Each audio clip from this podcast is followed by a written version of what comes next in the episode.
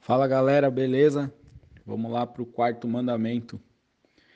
É, Êxodo 20, versículo 8. Lembra-te do dia de sábado para o santificar. Seis dias trabalharás e farás toda a tua obra, mas o sétimo dia é o sábado do Senhor teu Deus. Não farás nenhum trabalho, nem tu, nem o teu filho, nem a tua filha, nem o teu servo, nem a tua serva, nem o teu animal, nem o forasteiro das tuas portas para dentro. Porque em seis dias fez o Senhor os céus e a terra, o mar e tudo o que neles há, e ao sétimo dia descansou. Por isso o Senhor abençoou o dia de sábado e o santificou. Amém. É, esse é o quarto mandamento e é um até hoje é uma coisa bem polêmica se devemos ou não guardar o sábado. E eu vou trazer a minha visão aqui é, com todo respeito, é, com toda humildade.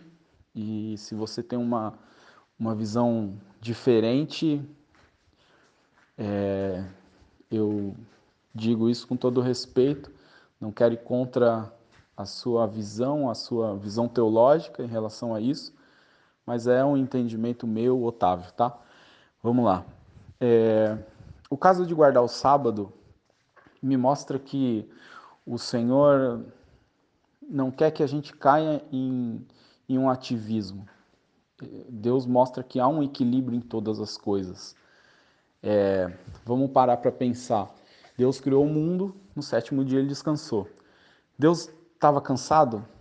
Não. É, Deus se cansa? Também não. É, essa palavra que diz que ele descansou no original, ela traz um, um sentido contemplativo. Deus contemplou aquilo que ele fez. Então, quando Deus fala que é, o sábado é um sábado para você descansar, não é um sábado para você ficar parado sem fazer nada. Não é um dia que você tira e fala, hoje eu não vou fazer nada. É, é um, há um sentido espiritual nisso. Há um sentido de contemplação. Então, quando Deus fala no sábado, você vai, vai largar os seus afazeres seculares, vamos dizer assim.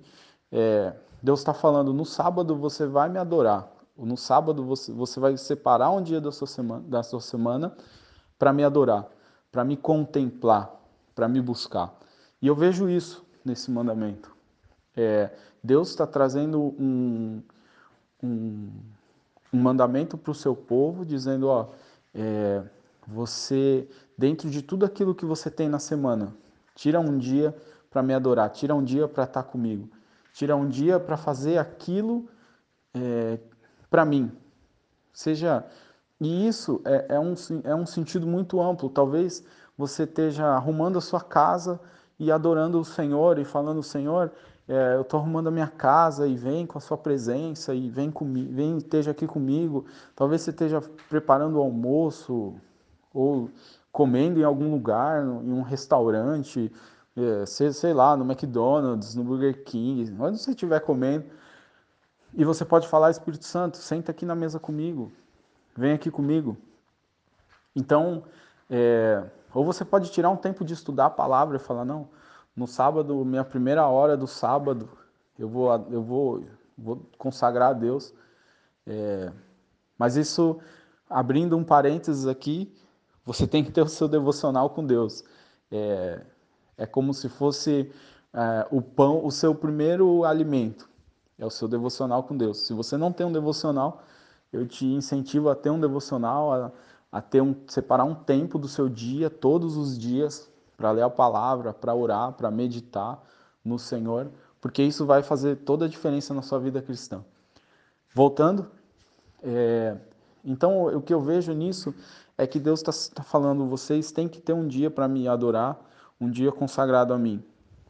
É, que, que isso possa ser uma prática na sua vida é, que o devocional possa ser uma prática na sua vida também, que você entenda que é, Deus quer, através desse mandamento, dizer ao seu povo: ei, voltem para mim, ei, me adorem, ei, no meio de tudo isso, no meio da sua semana, da sua rotina, dos seus afazeres, eu também quero estar ali.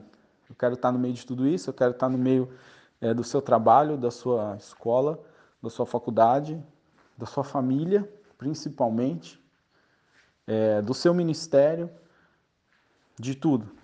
E eu te incentivo a tirar um dia para estar com, com a galera que você congrega, com a sua igreja, é, para estar adorando a Deus.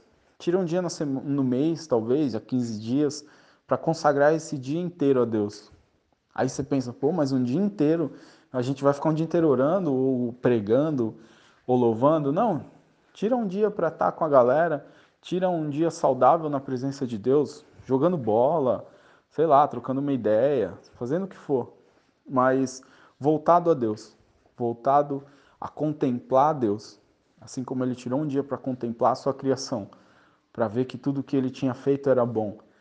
Que você tire um dia para ver tudo aquilo que Deus fez, para aproveitar daquilo que Deus fez, não de uma forma religiosa, mas de uma forma saudável e verdadeira. Que Deus te abençoe e até o próximo podcast.